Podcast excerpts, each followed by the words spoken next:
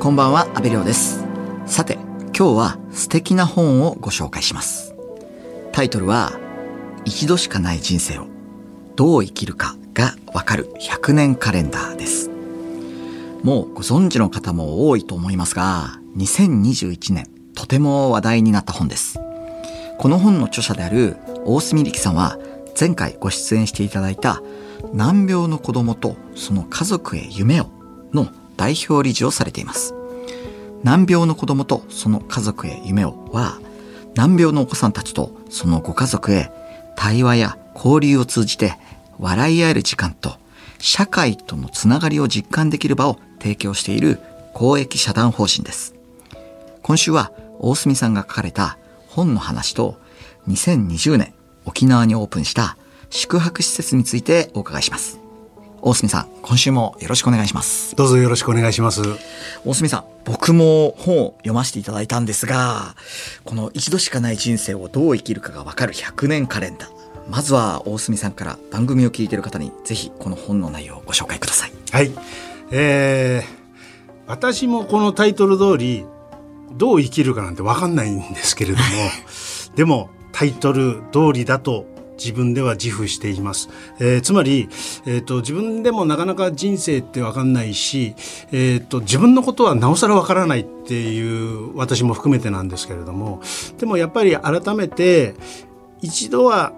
ちょっと自分の人生を静かに俯瞰してみる。ちょっと遠目から見てみたり感情抜きに過去をちょっと整理してみたりあるいはこの先の将来を見据えて今日何をしなきゃいけないのかなとか考えてみる。それを新聞紙を広げた大きさの紙にどんどん付箋を貼ってみたりあるいは過去の写真をつけてみたり、えー、もちろん本の中ではカレンダーがたくさん入ってるんですけれどもそのカレンダー上でもできますがまあいろいろなツールを使ってですね自分と対話しようという一冊になっております。うんいや僕も実際この本を読んでやってみたんですけれどもその自分の現在の考え方っていうのがもしかするとあの子供時代のあの出来事がきっかけだったんじゃないかっていうなんか気づきみたいのがこうどんどん出てきてえ今の考え方って本当に正しかったのかなみたいなことをなんか何十年ぶりに振り返るというか不思議な体験でしたね。あのこれやられてあの気持ち悪くなったとか、うん、頭が痛くなりましたっていう方がいらっしゃる。そういうお便りをいただくんですけども僕それ嬉しいですね。だって今テレビつけたり YouTube 見たりするといろんな情報流れてくるじゃないですか。であそこではどうだここではどうだってそれはもちろんうん有益な情報もあるんですけれどもやっぱり自分のことをそこまで本気になってあの向き合うっていうのはなかなかなくてでもやっぱり自分が一番大事っていうのももちろんありますし、自分のことをよく知らずしてっていうこともありますんでね、この本でたっぷりと対話していただくと、本当今、りょうさんお話しくださったように、なんか、えって思うことはあると思います。まさにこの本はその100年カレンダーにさまざまな書き込みをしていくことで自分だけのこのオリジナルカレンダーを作っていくその過程の中でさまざまなことに気づくっていうことなんですよね。あの自分史ってあるじゃないですか、はい、自分史はこの時にこうなったとかこの時に何とか受賞したとかこの時に何とか中学校に入ったとかそれをまとめる本ではなくて特に大事なのは過去においては感情なんですよね。このことについては俺はもうイライラしてくるとか、もうあいつ許せないとか、もうあの出来事は最悪だったみたいなことは、やっぱり私も含めていくつか皆さんあると思うんです。でもそれをちょっと感情は抜きにして、もう一度その感情をある意味、なんか塞ぐんじゃなくて、ちょっと引き出してきませんかと。違う意味で引き出せませんかねっていうあの整理を行っていきます。そうすることによってもうなんかネガティブだった出来事が本当にあれ？あれによって俺は変わったかもって逆に学びになってったりですねそういうことが気づくことができるのがこの一冊の内容だと思ってます。いや僕もこの本をやってる時にあの多分小学校低学年ぐらいの時に今でも覚えてるんですけどその学校のその担任の先生にそのカンニングの あのお前カンニングしただろって言われてそのく僕してないんですよ。うん。でその教団の前に立たされて全員に謝れって言われてうん。謝ったんですよ。うん。でその記憶ってずーっとあって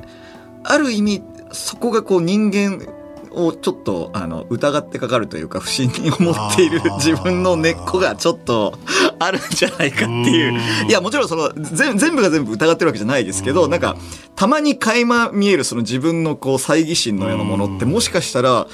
ここスタートだったんじゃないかなとかってうん。なんか変な気持ち悪さになって。うん。いや、ちょっとびっくりしたんですけど、あの、大隅さんご自身も、まあ、この実践されてみて、どういったこう気づきをこう得てきたんですか？僕はやっぱり自分の人生の転機の時に自分でやったんですよね。自分でやった時に一番大きな気づきは自分はこうだああだってそれまでその理由をか思ってたんです。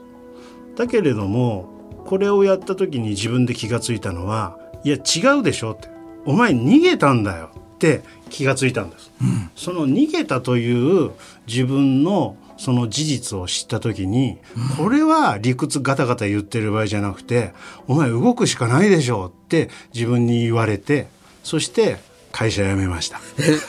あの、差し支えなければ、何に逃げたんですか？いっぱい逃げ逃げてました。でも本当に、お前やっぱりなって、もう自分が本当にどうしようもないやつに思えて、お前さ、だから、そしたらもう動くしかないでしょうって。今日からどう動くか、それによってお前のこれからが決まるよって言われたようで、わかりました。じゃあ今日からもうすべて頑張りますって、そこで変わったような気がしてます。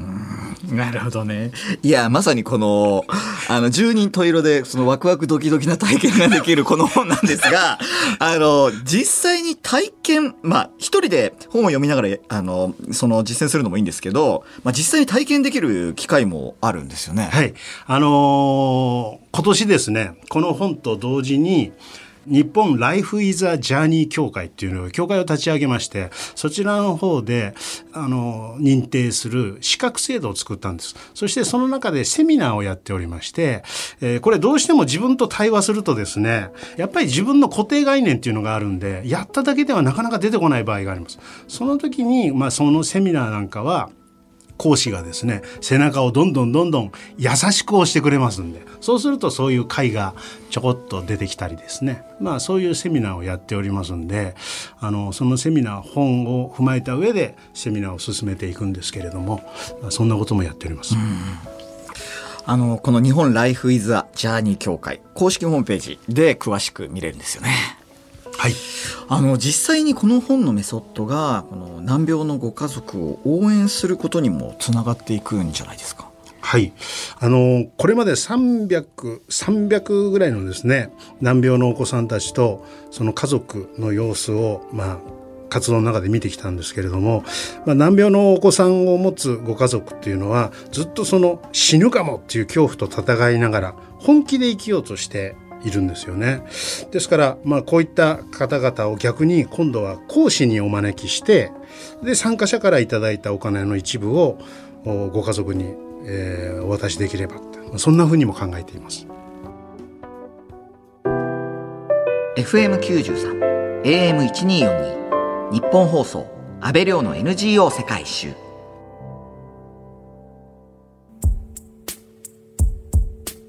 今日は公益社団法人難病の子供とその家族へ夢を代表理事の大隅力さんにお話を伺っています。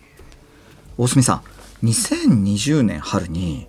沖縄に素敵な宿泊施設をオープンされたんですよね。はい。2020年の3月に、えーホープウィッシュバケーションハウス。青と青と白と沖縄という宿泊施設、えーホテルを開設しました。開業の宣言と同時に、えー新型コロナウイルスのお影響で、えー休館宣言も同日にするという非常に珍しい、えーそんなスタートでしたけれども。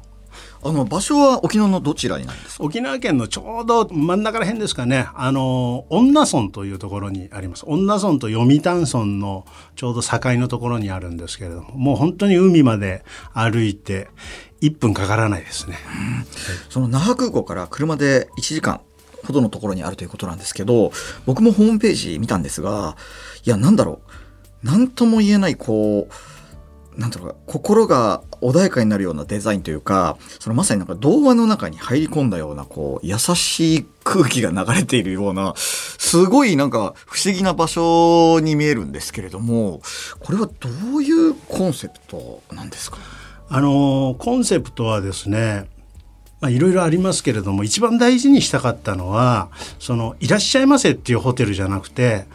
お帰りって迎えたいホテルです。だからやっぱり社会にいろいろな社会に生きていらっしゃるといろんなことがあると思うんですけどそんな時こそ沖縄の原風景の中に来て海の目の前に来てそして「おかえり」って迎えてもらえるところが欲しいなと思ってですね。だから病気をもちろん患っている家族も来ていただきたいしその家族と直接触れ合っていただける一般というとちょっとなんか言い方は変ですけれどもあの社会の皆様にも泊まっていただいてそして交流を図れる、えー、場を作るためにあのあの色はですね沖縄県というのは土地の7割があんまり本州にはないような粘性粘土みたいな赤土があるんですけどねその色をそのまんまあの使ってですね、うん、なんか地域に馴染みやすいような色でだからあの利用してくださった宿泊された方なんかはすごくなんかこの色が落ち着きましたって言ってくださる方も多いですね。宿泊した難病のお子さんとそのご家族は皆さんどんな時間を過ごされていましたか？あのあえて何もない世界を作ったんです。もうテレビもないですし、余計なものはなるべく削ぎ落として、部屋もほとんど何も置いてないです。で普通ホテルっていうと部屋にトイレがあってバズルームもありますけれどもそれもやっぱりいろんな方と逆に交流したい交流する場を作りたいと思って共同にしました。ですからあのトイレ行くにもちょっと外に行かなきゃいけないんですけどそこで誰かと出会うとかですねですからあのここで病気を患ってるご家族が来てくださった時誕生日やってくださった家族がいてで誕生日を、えー、ちょっとやりたいっていうようなところで、えー、来てくださったんですけれどもその時他の部屋の方々も出てきてくださって、うん、一緒になって誕生日を祝ってくださった、うん、そういうところは本当にあの僕は計算して作ったわけではないんですけれどもそういうシーンを見ると本当に嬉しかったですね。やっぱり難病の子どもたちっていうのは誕生日を迎えられるか今年正月を迎えられるか桜を見れるかっていうのがものすごく大きなことなんでその誕生日を迎える中でたまたま出会った他の部屋の方々と一緒に喜ぶことができたっていうのは本当に良かったですとかですね。あとはやっぱりあの病気を先に送ったご両親が来てくださったりパパだけ来てくださったりとかなんかそういう方もいらっしゃいますし逆にあの一般の方なんかもなかなか社会で生きづらかったりすると多いのはですねなんかいろんな方がいらっしゃいますけど転職をしようか迷ってるとかですねあと、私はちょっと性的なあの LGBT のあの環境なんだっていうような話の中で社会は生きづらいって言ってそれを吐露ししに来てくださる方とかそういった方も多くいらっしゃいますんでねなんかすごく嬉しいですね。あじゃあ本当にその難病のお子さんとそのご家族以外にもその一般のいろんなこうあのお客さんも一緒にこう泊まって滞在していらっしゃるっていうそういう感じなんですね。そうですね。あの夜なんかお風呂上がりにお酒飲みながら仕事でこんなことになっちゃったってで会社にもういられなくなっちゃったんだって会社辞めようかと思うんだけどあんたが転職したんでしょ？みたいな、それでどうしたらいいと思う？とかそんな話を聞いたりですね。そんな毎日を過ごさせてもらってます。あのー、このホープウィッシュバケーションハウス青と青と白と沖縄のその地域の方々からはどんな声が聞かれますか？地域の方は最初は本当にこういうことをやりたいです。建設しますってお話しさせていただいた時は難病って言われて、難病は感染しないのかとか、注射を打った注射針はどうすんだとか、えー、障害の子が徘徊したりしないのかとか、いろいろ言われた方もいらっしゃいました。でも今やですね、本当にその前に施設の前を通ってくださると、えー、取れたばっかりのえー、芋だとかですね、えー、釣ってきたばっかりのアジだとかですね、えー、そうやって魚や農作物を持ってきてくださって、それでもう長靴のまま来てくださったりとかですね。あの、やっぱり一番僕ら大事にしたいのは、社会が迎えるっていうことがすごく大事だと思っていてだから沖縄の地元の方が迎える。そしてあの沖縄県というのは皆さんもご存知のように、えー、米軍の基地があります。で米軍の基地があるということはアメリカ人も多くいますで近くにはアメリカ人もたくさんいます。アメリカ人の奥様方々も本当に我々の施設に来てくださって一緒になってあの迎えてくださったり一緒になってお茶飲んでえー、ビール飲んだりとかですね。そんなこともしてます。ホープウィッシュバケーションハウス。青と青と白と沖縄。は那覇空港から車で60分。沖縄県恩納村にあります。番組を聞いた方もぜひ行ってみてください。